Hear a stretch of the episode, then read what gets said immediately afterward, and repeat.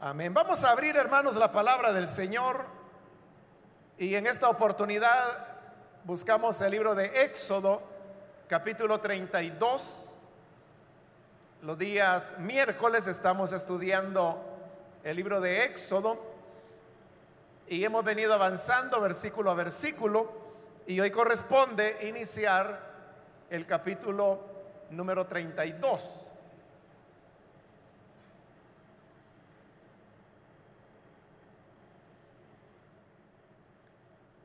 Leemos entonces la palabra de Dios en Éxodo capítulo 32, versículo 1 en adelante.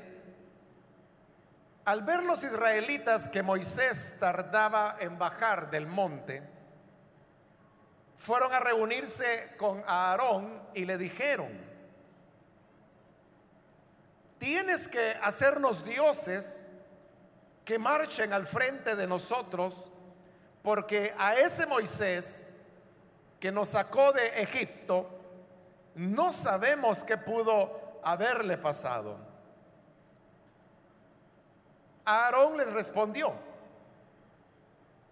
quítenles a sus mujeres los aretes de oro y también a sus hijos e hijas y tráiganmelos.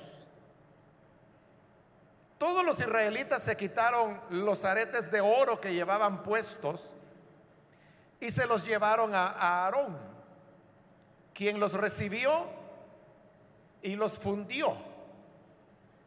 Luego cinceló el oro fundido e hizo un ídolo en forma de becerro. Entonces exclamó el pueblo, Israel, aquí tienes a tu Dios que te sacó de Egipto. Cuando Aarón vio esto, construyó un altar enfrente del becerro y anunció, mañana haremos fiesta en honor del Señor. En efecto, al día siguiente, los israelitas madrugaron y presentaron holocaustos y sacrificios de comunión. Luego, el pueblo se sentó a comer y a beber y se entregó al desenfreno. Amén. Hasta ahí dejamos la lectura, hermanos. Pueden tomar sus asientos, por favor.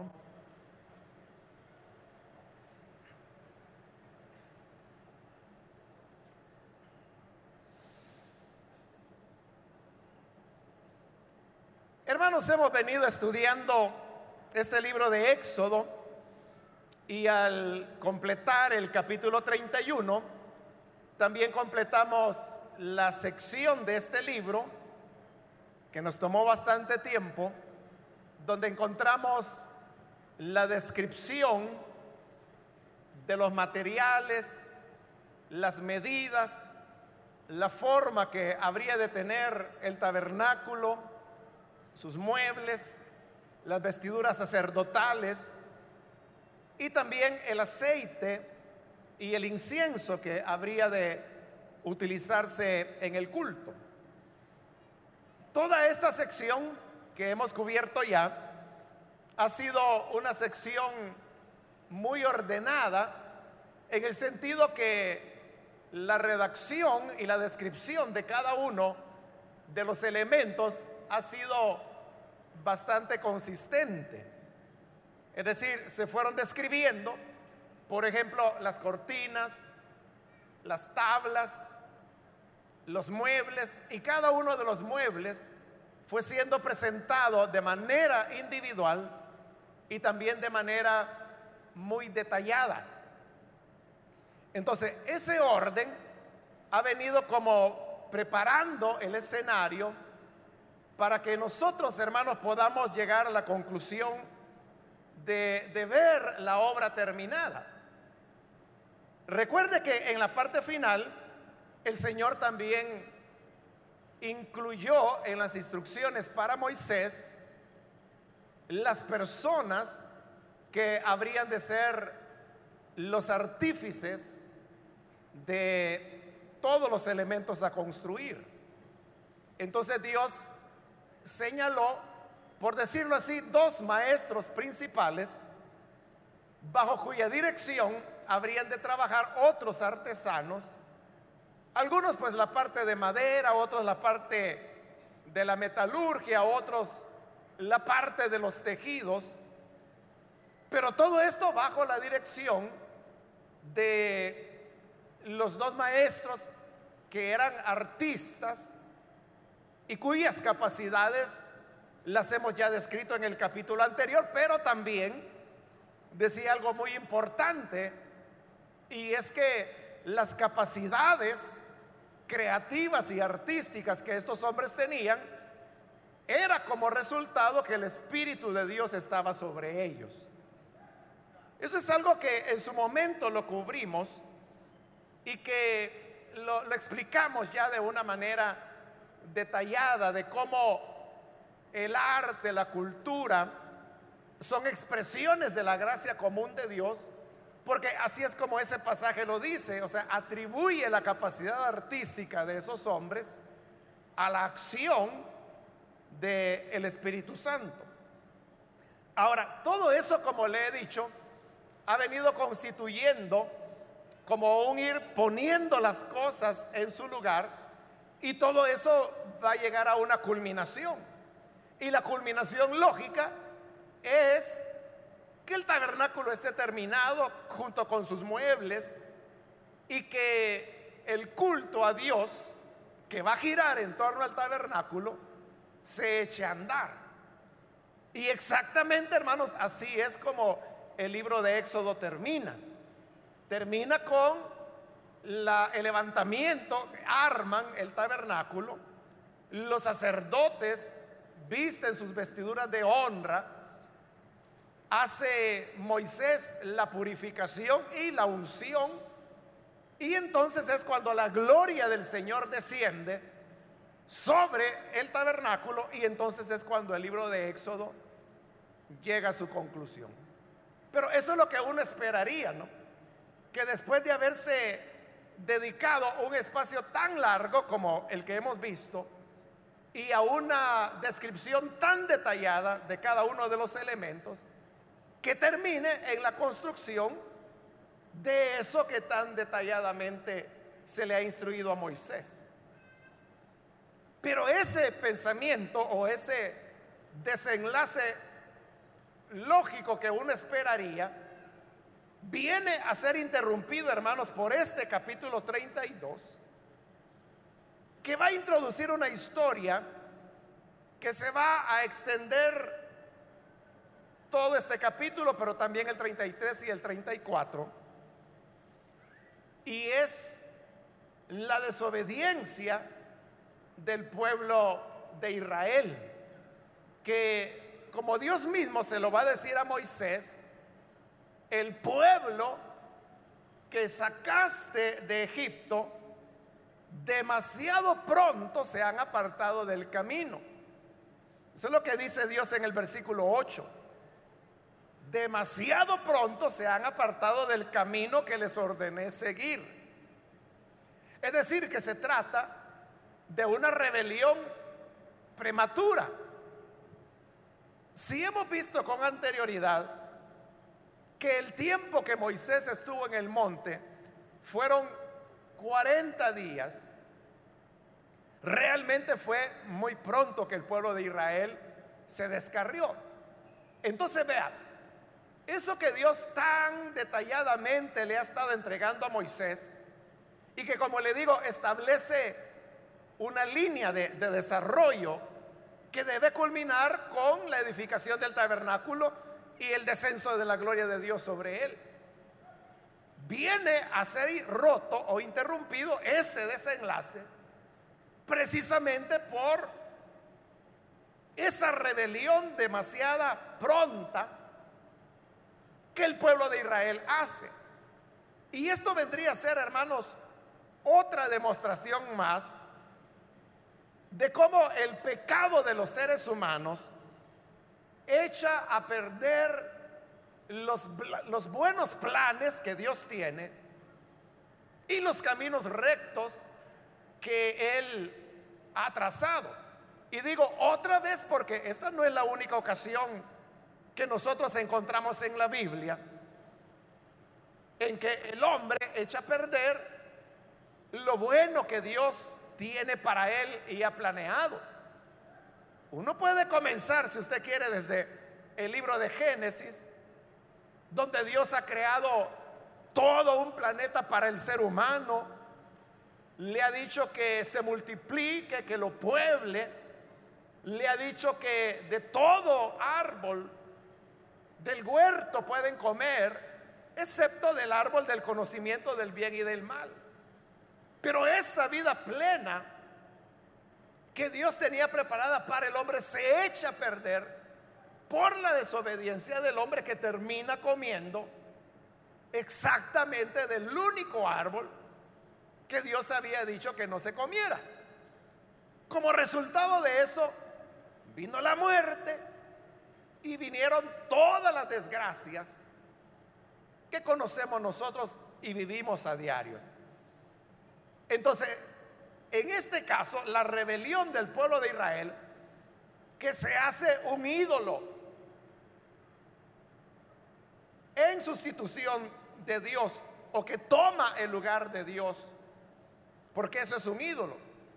Un ídolo es todo aquello que toma el lugar que le corresponde a Dios. Entonces, esa rebelión que uno pudiera decir, bueno, si apenas van saliendo, están al pie, hermanos, del monte Sinaí. Están al pie del monte que la Biblia dice que temblaba, que tenía llama de fuego, que se oía el sonido de una sirena. Están al pie del monte donde Dios les ha hablado y les pronunció los diez mandamientos.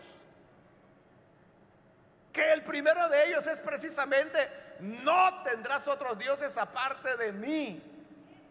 Y el segundo de ellos era, no te harás imagen de lo que está arriba en el cielo, ni sobre la tierra, ni debajo de la tierra. No te postrarás ante ellas y no le rendirás culto.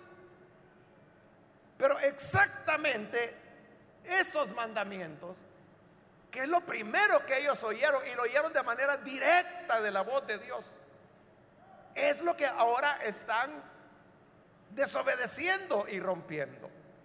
Entonces uno podría preguntarse, ¿cómo es que el hombre es capaz de hacer eso?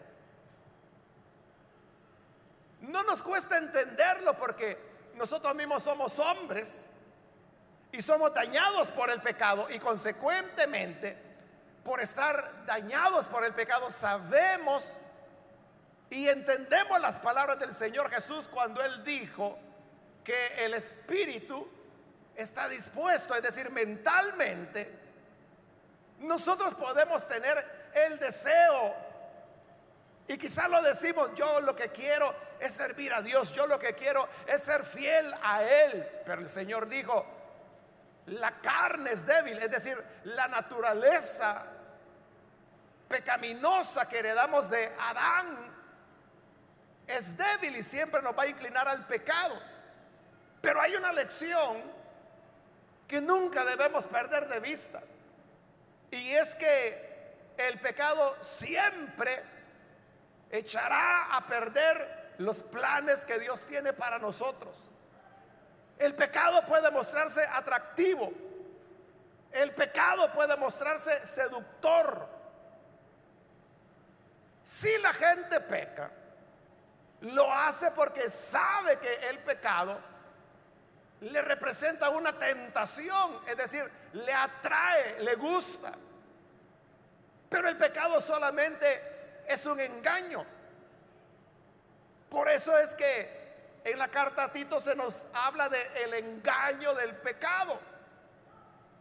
Porque muy pronto el hombre que ha pecado se da cuenta de el mal que hizo y de cómo echó a perder los planes que Dios tenía para él. Como ocurre aquí. Echan a perder el proceso de liberación que Dios había traído con ellos y que lo hemos visto desde el capítulo 1 de este libro, Y que uno no esperaría que ese pueblo que Dios sacó de Egipto y que lo redimió para que puedan, para que pudiesen ser libres de la esclavitud, ahora se vuelvan al pecado y se vuelquen de una manera tan grosera y al pie del monte Sinaí. Entonces siempre tenemos que tenerlo presente, hermanos. Nunca olvidar lo que el pecado siempre echará a perder lo bueno que Dios tiene preparado para nosotros. No lo olvidemos nunca. El pecado siempre echará a perder lo bueno que Dios tiene para nosotros. Y no hay excepción. Usted puede decir, no, es que el mío no es pecado, es pecadito. Pruebe su pecadito. Y se va a dar cuenta que pecadito era, por lo menos en su manera de ver las cosas. Pero produce las mismas consecuencias. Uno no puede pensar, es que nadie se va a dar cuenta. Es que yo sé cómo hacerlo, yo sé cómo manejar las cosas. El punto no es si la gente se da cuenta o no se da cuenta. La cuestión es que si fallamos a Dios, le desobedecemos, nos rebelamos contra Él, echaremos a perder lo bueno que Dios tiene para nosotros. Pero veamos qué fue lo que ocurrió. Dice el versículo 1. Al ver los israelitas que Moisés tardaba en bajar del monte, fueron a reunirse con Aarón y le dijeron, tienes que hacernos dioses que marchen al frente de nosotros, porque a ese Moisés que nos sacó de Egipto, no sabemos qué pudo haberle pasado. Todo comienza, hermanos, porque al pueblo de Israel le pareció que lo que estaba ocurriendo era una tardanza. Es lo que dice el versículo 1. Al ver los israelitas que Moisés tardaba en bajar. Pero ¿sobre qué base ellos podían afirmar que Moisés tardaba. ¿Es que acaso Moisés les había dado una hora? O un día o una fecha en que él dijo, yo voy a volver y esa fecha ya había pasado. Para decir que era ya tarde, que era tardanza. Moisés no había dicho cuándo él volvería. ¿Por qué la gente está pensando que era tardanza? Hay que diferenciar, hermanos, las personas que están en el valle, al pie del monte, de Moisés que está en la cumbre del monte y que está hablando con Dios. Y si nosotros nos preguntamos, ¿Y qué tanto es lo que Dios habla con Moisés? Lo que hablaba es todo lo que hemos venido estudiando en los últimos capítulos. Yo no tengo idea, hermanos, de cuánto tiempo llevamos desde que comenzamos con las primeras instrucciones, que no sé si lo recordará con qué comenzamos.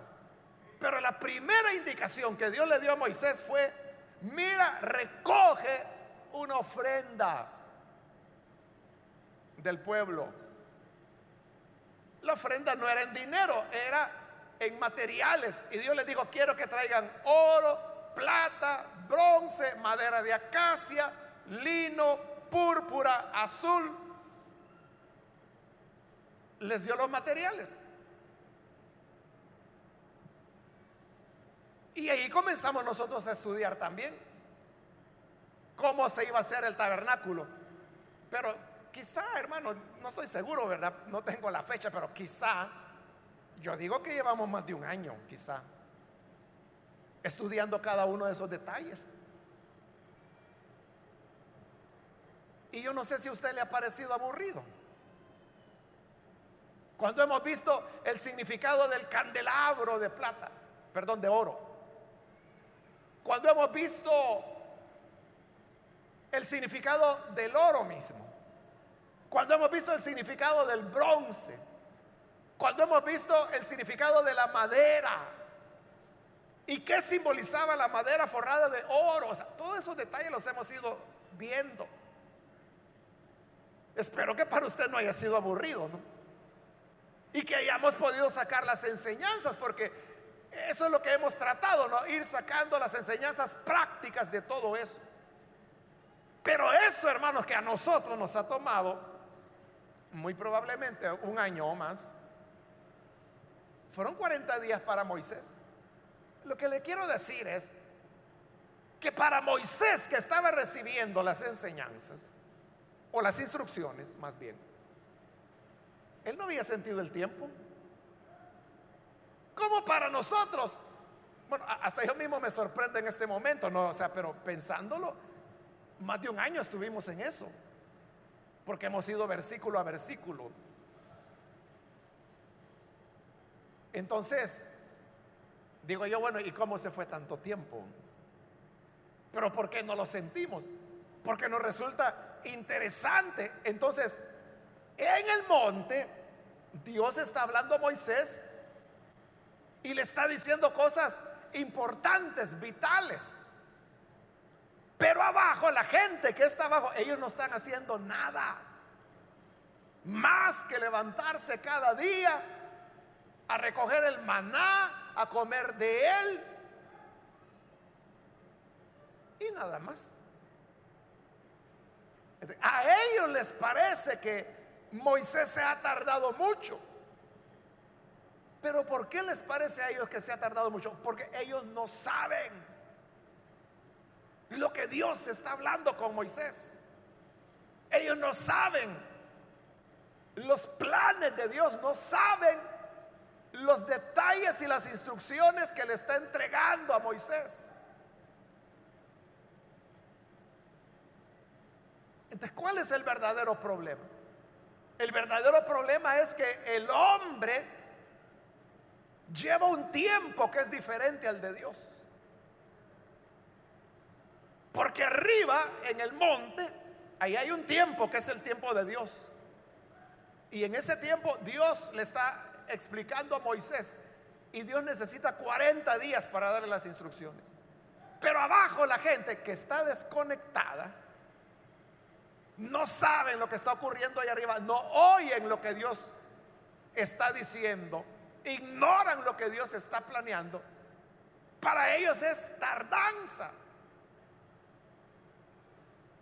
Es decir, para ellos las cosas deben ser muy más rápidas. Ahí tenemos una gran lección, hermanos. Porque así es como comienza el pecado de Israel. Así es como comienza el desvío de ellos. En perder la sincronía con el tiempo de Dios como Jesús le dijo a sus hermanos, el tiempo de ustedes siempre está presuroso. Allá en Juan capítulo 7. Sus hermanos sanguíneos le dijeron a Jesús, bueno, si tú quieres darte a conocer, ve a la fiesta en Jerusalén. Y Jesús dijo, el tiempo de ustedes siempre está preciso. Pero yo no me muevo en el tiempo de los hombres, yo me muevo en el tiempo de mi Padre. Si ustedes quieren ir, vayan ustedes. Y se fueron. Y Jesús se quedó todavía. Y hasta que el Padre le dijo, ahora hijo, es el tiempo de ir. Entonces cuando Jesús fue. Pero vea, ahí hay una diferencia de tiempos. El tiempo del hombre que siempre quiere las cosas rápido y el tiempo de Dios que lleva su propio ritmo. Lo primero, hermanos, que el ser humano tiene que hacer para no desviarse es estar conectado con el tiempo de Dios.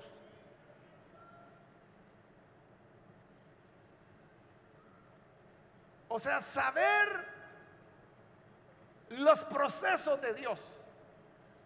Lo que Dios está diciendo, lo que Dios está haciendo. Nosotros quizás creemos que ya pues hagámoslo. ¿Y por qué no lo han hecho pues? ¿Y qué es lo que está esperando? Pero ese es el tiempo del hombre. Pero el tiempo de Dios es otro. Ahora, las cosas se van a hacer en el tiempo de Dios porque es Él quien las hace y las va a hacer cuando Él quiere. Eso no se va a alterar, pero lo que sí se va a alterar es el corazón del ser humano. Cuando cree que hay tardanza, ¿qué fue lo que pasó ahí?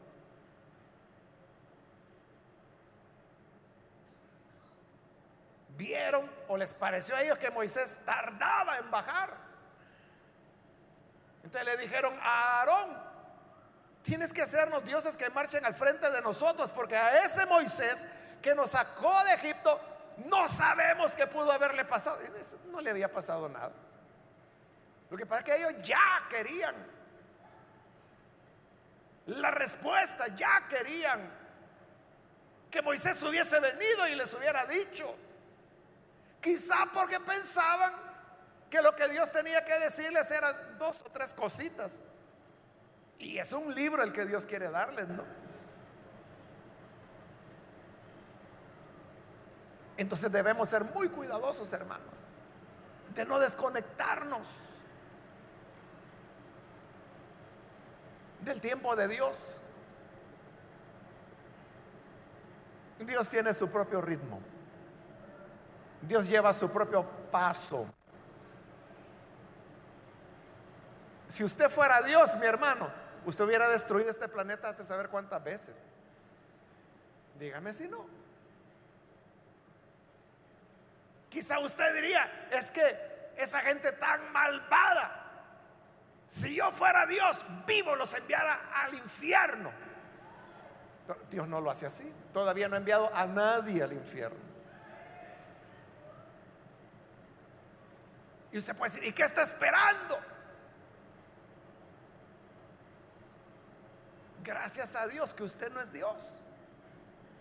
Porque si lo fuera, ya hubiera enviado a todos estos hermanos al infierno. Porque no crea que ellos todo el tiempo fueron carita linda como los de ahora. Hoy los ve ahí sentaditos, educaditos, con zapatos. Si los hubiera visto cuando andaban descamisados y descalzos y borrachos robando. Pero como Dios lleva su tiempo, la redención toma tiempo. Y así son todas las cosas de Dios. Nosotros quisiéramos que ya. ¿Y cuando esto pues? ¿Y cuando lo otro? ¿Y qué no dijeron que iban a hacer esto? ¿Y qué no dijeron lo otro? Ese es el pueblo de Israel. Es que ese ya no bajó. Ya no vino a saber qué le pasó. Yo creo que del otro lado se bajó y se regresó a Egipto. Era simple y sencillamente que estaban desconectados del tiempo de Dios. Entonces, debemos ser sabios, hermanos. Y depender de Dios y decirle, cuando en el libro de los Salmos dice, Señor, enséñame tus caminos. No solo es el camino de Dios, sino que son los tiempos de Dios para ese camino.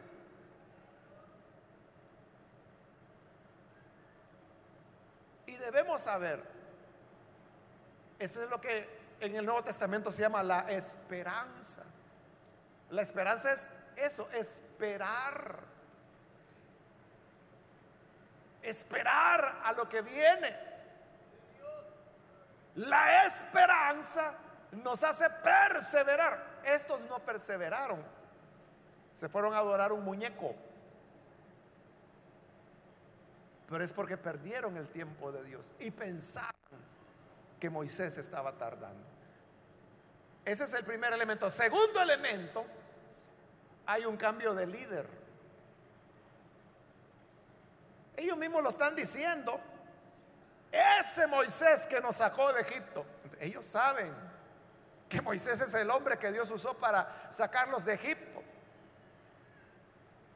Ellos saben que Moisés ha sido hasta este momento su líder. Pero ellos están buscando a otro, a Aarón. Aarón era el hermano mayor de Moisés. Eran hermanos. Y Aarón es el hombre que Dios designará para que sea el sumo sacerdote. Aarón era el hombre que había acompañado a Moisés en el proceso de liberación, porque recuerde que Moisés le dijo a Dios allá en la zarza ardiente, Señor, yo no puedo ir porque yo no soy de palabra fácil. Y Dios le dijo, mira, no te preocupes, porque tu hermano él sí habla bien, refiriéndose a Aarón. Entonces, tú le vas a decir las cosas y Aarón es el que va a hablar por ti.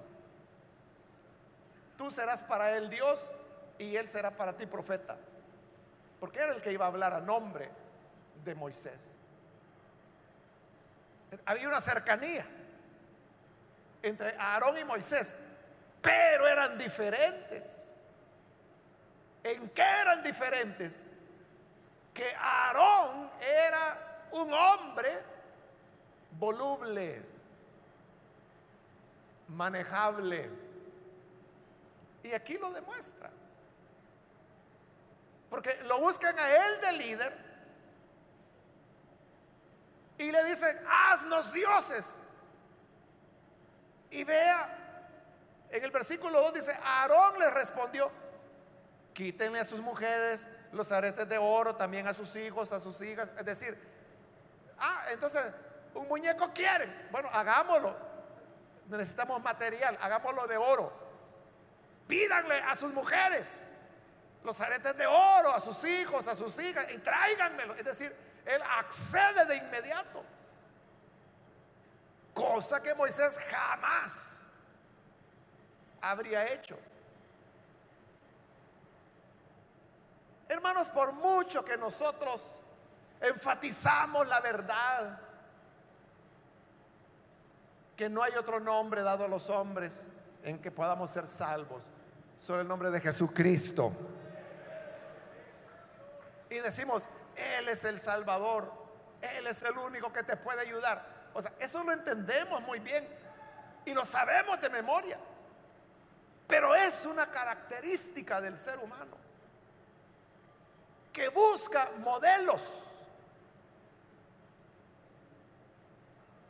que le sirvan de modelo espiritual, de modelo de liderazgo. Entonces cuando hay un alejamiento de Dios, Primero ya dijimos, se pierde el tiempo. Segundo, se cambia de liderazgo, es decir, de liderazgo de Dios. Porque el liderazgo que es de Dios, primero es un liderazgo firme, no voluble. Y segundo, por ser un liderazgo de Dios, se mueve en el tiempo de Dios. Entonces la gente prefiere un líder que se mueva el tiempo de ellos. Porque mire, Aarón de inmediato aceptó que el pueblo tenía razón, que ya mucho se había tardado Moisés. Rápido se plegó a ellos. Y uno puede decir, no, si mi pastor es fulano, pero yo a quien sigo es a Cristo. Uno puede decir así. Pero le digo, es una característica del ser humano, que siempre anda buscando una inspiración, un modelo, un líder que le guíe, que le oriente. Y eso, hermano, no puede decirse que sea solo cosa de los latinoamericanos, si eso es en todo el mundo y en todas las épocas ha sido así. Significa entonces, hermanos, que es una cuestión muy delicada. ¿Quién nos pastorea?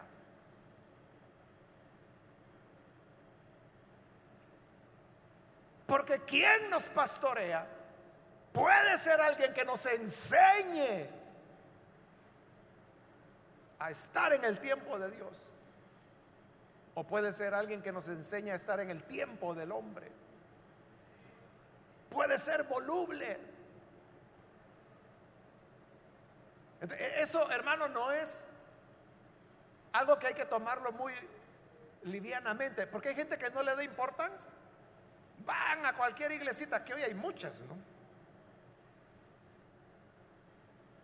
Y llega y dice, ¿y aquí quién es el pastor? Fulano. Ah, vaya. Y ya le empieza a llamar pastor y no sabe nada de él. Fíjese que con bastante frecuencia, bastante frecuencia, hay personas que no son de la iglesia, no son ni siquiera de la misión. Y vienen y me dicen, hermano, fíjese que tengo este y este problema y yo quiero saber usted qué me dice. O a veces es algo así como, Fíjese que en la iglesia dicen esto, esto y esto, pero yo quisiera saber qué dice usted. Y yo siempre les digo, pregúntele a su pastor. Pregúntele a su pastor. Y con bastante frecuencia me dice, es que mire, yo no confío en él. Porque lo que yo le digo a él, lo va a saber toda la iglesia. Entonces yo le digo, pero ese es el pastor que usted escogió. O si es un tema doctrinal, le digo, pregúntele a su pastor. No, si es que el pastor dice esto, pero yo no le creo. Pero ese es el pastor que usted escogió. No sé si se da cuenta de la contradicción que es eso. Dice que es su pastor, pero dice, no creo en él no tengo confianza en Él. Es que Él ya me dijo esto, esto y esto, pero yo quiero saber cuál es su opinión. Es como que no confía mucho en aquel, ¿verdad? Eso es como que si yo le dijera, fíjese, me siento mal de salud y yo voy donde este médico. Ah, ha de ser buen médico. No, fíjese que yo no creo en ese médico usted me va a decir, ¿y por qué va entonces allí? Quizás en temas de la salud física nadie haría esa locura, ¿verdad? De ir donde un médico en el cual no cree o en el cual no confía. Pero sí lo hacen en las cosas espirituales.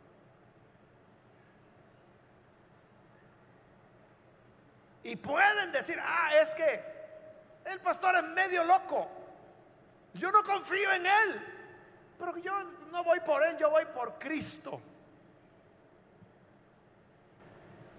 Pero aquí estamos viendo que el papel de líder marca más de lo que tú te imaginas. Por eso tenemos que ser tan cuidadosos. Hoy hay bastantes locos sueltos, hermanos. Hay bastantes locos sueltos. Hay que tener cuidado. Usted no ande creyendo en cualquier gente. No ande creyendo en tanto disparate, locura, invento que hay por todos lados ahora. Porque su salud espiritual dependerá de la sabiduría que usted haya tenido para entender hacia dónde Dios le quiere llevar. ¿Me estoy dando a entender o no, hermanos? Hoy los veo muy callados. Espero que sea porque está reflexionando.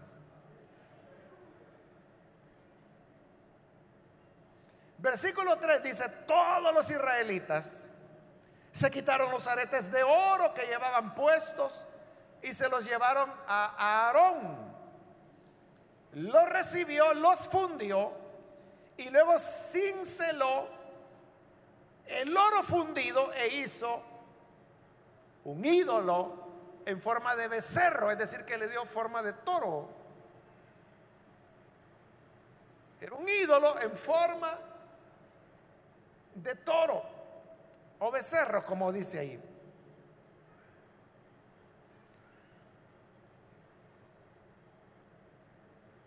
Hemos dicho que el éxodo es la historia de, liberación de Dios.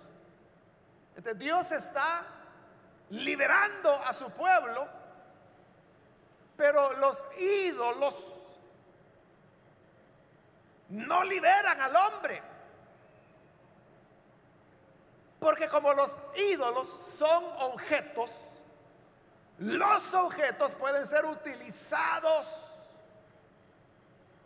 por las personas que tienen poder para esclavizar a los demás. Y eso lo podemos ver en la misma historia de Israel.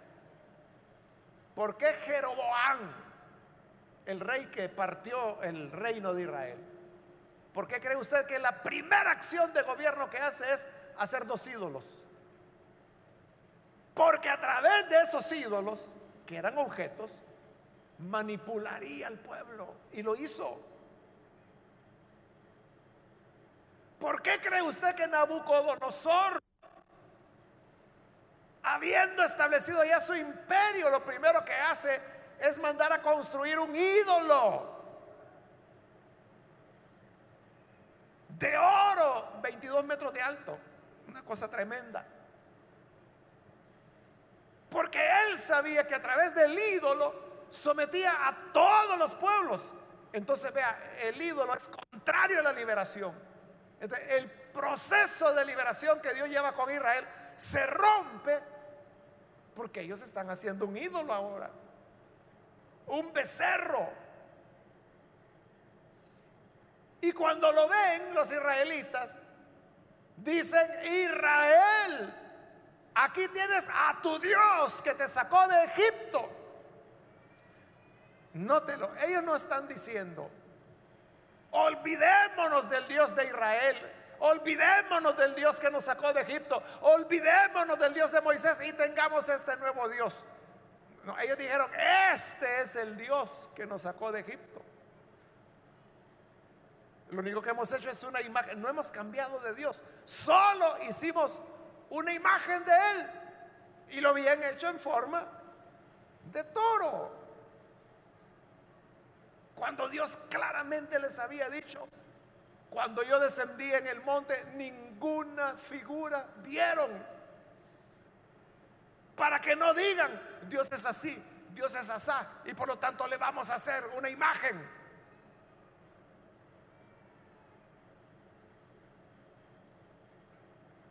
Pero lo reciben como que si fuera el Dios que los liberó. Versículo 5, cuando Aarón vio esto, él no dijo, esto se salió de las manos, esto está peor de lo que imaginé. No, al contrario, construyó un altar enfrente del becerro y anunció, mire qué locura, mañana haremos fiesta en honor del Señor. Y está utilizando el nombre del Señor Yahvé, el yo soy. Vamos a hacer fiesta en honor a Él. Y es el toro. Y el versículo 6 dice, en efecto, al día siguiente los israelitas madrugaron, ahí sí se levantaron temprano, miren. Madrugaron y presentaron holocaustos y sacrificios de comunión y luego el pueblo se sentó a comer y a beber y se entregó al desenfreno porque en la concepción del paganismo, el desenfreno sexual estaba muy relacionado con el culto a sus ídolos. Y es lo que están haciendo ahora. Según ellos, para honrar al Dios que los sacó de Egipto. Es decir, la gente está haciendo lo que ellos quieren. Pidieron un ídolo, se lo dieron. Dijeron, este es el Dios que nos sacó de Egipto. Sí, dijo Aarón, Mañana le vamos a hacer fiesta. Le ofrecen sacrificios. Luego se ponen a beber y luego se entregan al desenfreno. Es decir, estaban haciendo lo que a ellos les gustaba. Y ahí está otra gran diferencia entre la religión de Dios y la religión del hombre. Porque cuando Dios nos muestra su voluntad, es lo que Él quiere para nosotros. Pero en la religión es lo que el hombre quiere para relacionarse con Dios. Esa es la gran diferencia. Por eso es que el camino de Dios debe ser un camino de obediencia. Es un camino de escuchar lo que Dios dice. Y si Él lo dice, yo lo hago, yo le obedezco. Ese es hacer la voluntad de Dios. Pero la religión del hombre es la que Él hace de acuerdo a lo que Él le gusta. Usted puede oír personas que pueden opinar y que le dicen, mire eso que, ustedes religiosos llaman fornicación. Para mí eso no es pecado. Para mí eso simplemente es una expresión de amor. Lo importante es que yo lo haga con amor. Si lo hago con amor, ¿qué importa si yo estoy casado o no estoy casado con esa persona? Es por amor. Esa es religión humana. Porque es lo que a Él le gusta. Es lo que Él quiere. O la gente que dice, yo, yo no creo que para agradar a Dios sea necesario ir siempre a una iglesia. Yo creo que aquí en mi casa yo puedo agradar a Dios más que toda esa gente que está metida en las iglesias. Es religión humana. Es invento de ellos. Es que no son ellos, ni Dios les está preguntando y nosotros tampoco, ¿verdad? ¿Cómo ellos entienden? Es que eso no importa. Lo que a nosotros nos importa es lo que Dios dice a través de su palabra. Eso es lo que nos importa. Que de ahí el mengano piense así, que el sultano diga así, que en la secta no sé cuántos dicen no sé qué cosas. Cosa de ellos, hermano. Es religión. Religión puramente humana.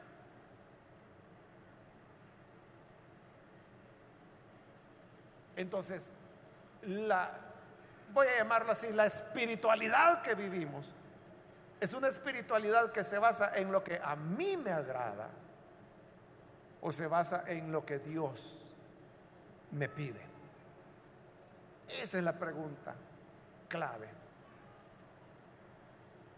Si mi espiritualidad se basa en la obediencia a lo que Dios dice en su palabra, ahí vamos bien. Pero si mi espiritualidad se basa en lo que a mí me agrada, es que Dios les había dicho, no tengan dioses aparte de mí, ya tenían un toro. No hagan imagen ni se postren frente a ella, ya tenían una imagen y ya se están postrando ante ella. No fornicarás, ya estaban fornicando. No adulterarás, ya estaban adulterando, porque a eso se refiere cuando dice se entregaron al desenfreno. Era lo que a ellos les agradaba. Pero lo que Dios decía era lo contrario. No, no lo hagan, no lo hagan. ¿Qué es lo verdaderamente importante para ti? Lo que Dios dice en su palabra. O los disparates que en, una, en un amanecer de goma se te ocurrieron a ti. Esa es la gran diferencia. Si son tus inventos o si es lo que otro demente por allá dijo, y como a ti te gustó, ya lo creíste.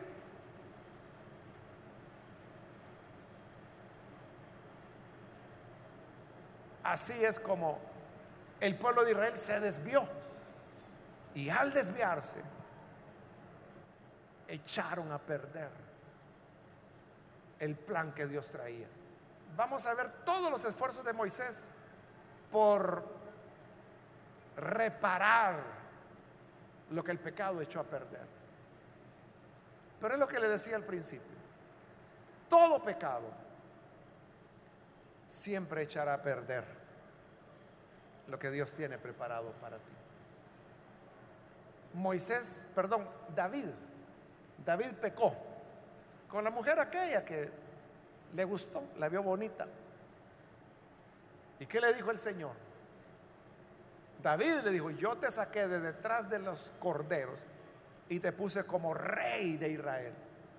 Y sabes David, eso es nada para todo lo que yo tenía planeado darte, pero ya no te lo voy a dar porque desobedeciste. Y si usted me pregunta, ¿hasta dónde Dios quería llevar a David? Porque Dios le dijo, mira, haberte dado el reino, eso es nada para lo que yo tenía pensado. ¿Qué era lo que Dios tenía pensado? A saber, hermano. ¿Y sabe por qué no lo sabemos? Porque David lo echó a perder con su pecado.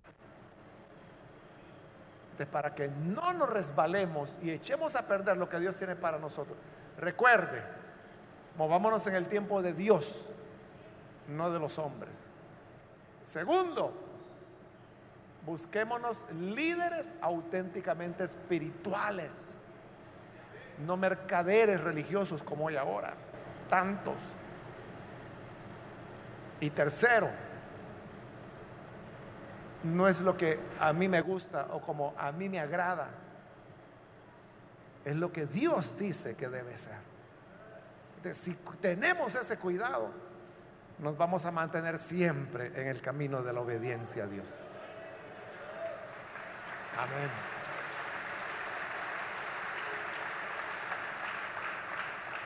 Vamos a orar, vamos a cerrar nuestros ojos, vamos a inclinar nuestro rostro. Y antes de hacer la oración, yo quiero invitar a aquellos amigos o amigas que están con nosotros y que todavía no han recibido al Señor Jesús como Salvador. Yo quiero invitarle para que usted no deje pasar esta oportunidad Hoy es el momento cuando la gracia de Dios viene para visitarle y decirle, sal del error, sal del error.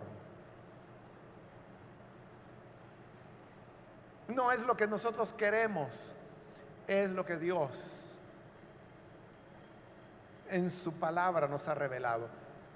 Sé con nosotros algún amigo o amiga que por primera vez necesita recibir al Hijo de Dios. Yo le invito para que ahí en el lugar donde usted está se ponga en pie en señal que necesita entregarse al Hijo de Dios. Y con gusto nosotros vamos a orar por usted. Recuerde que lo que yo o usted opinemos no es importante, eso solo puede ser una religión humana, separada de Dios. Pero el obedecer a la palabra de Dios, ahí está la clave. Esa es la voz que viene de Dios. Y si usted piensa que Dios no le respondió, o que Dios no lo ha tomado en cuenta, recuerde nuestro tiempo no es el tiempo de Dios. A nosotros nos puede parecer tardanza u olvido, pero es simple y sencillamente que el momento de Dios aún no ha llegado.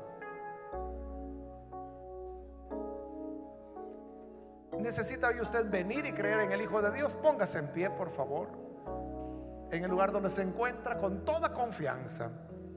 Puede ponerse en pie. Venga, queremos orar por usted. Queremos que la gracia de Dios le alcance. Y es esa mano de Dios extendida hacia usted que le dice, ven, póngase en pie y dígale, Señor, aquí estoy. Tú me llamas, yo respondo a tu voz. ¿Hay alguien? Póngase en pie. Venga. Venga con toda confianza. Hoy es cuando el Señor le está invitando. Le animo para que no desaproveche esta oportunidad. También yo quiero invitarle. Muy bien, aquí hay una persona, bienvenido, Dios le bendiga. Alguien más que necesita venir para creer en el Hijo de Dios. Muy bien, aquí hay una joven también. Si hay algún hermano o hermana que se ha alejado del Señor, pero hoy necesita reconciliarse, también hoy es una buena oportunidad para que lo haga. Muy bien, aquí hay dos personas más. Dios les bendiga, bienvenidos. Alguien más que necesita pasar, puede ponerse en pie. Yo le animo para que no desaproveche este momento. Hay alguien más que por primera vez o reconcilio, póngase en pie y vamos a orar por usted. Es la última invitación que hice. No la deje pasar. Muy bien, ahí atrás hay un joven, Dios lo bendiga. Bienvenido también. Si hay alguna otra persona, venga y aproveche este último llamado. Muy bien, aquí hay otro hombre más. Dios lo bendiga. Bienvenido.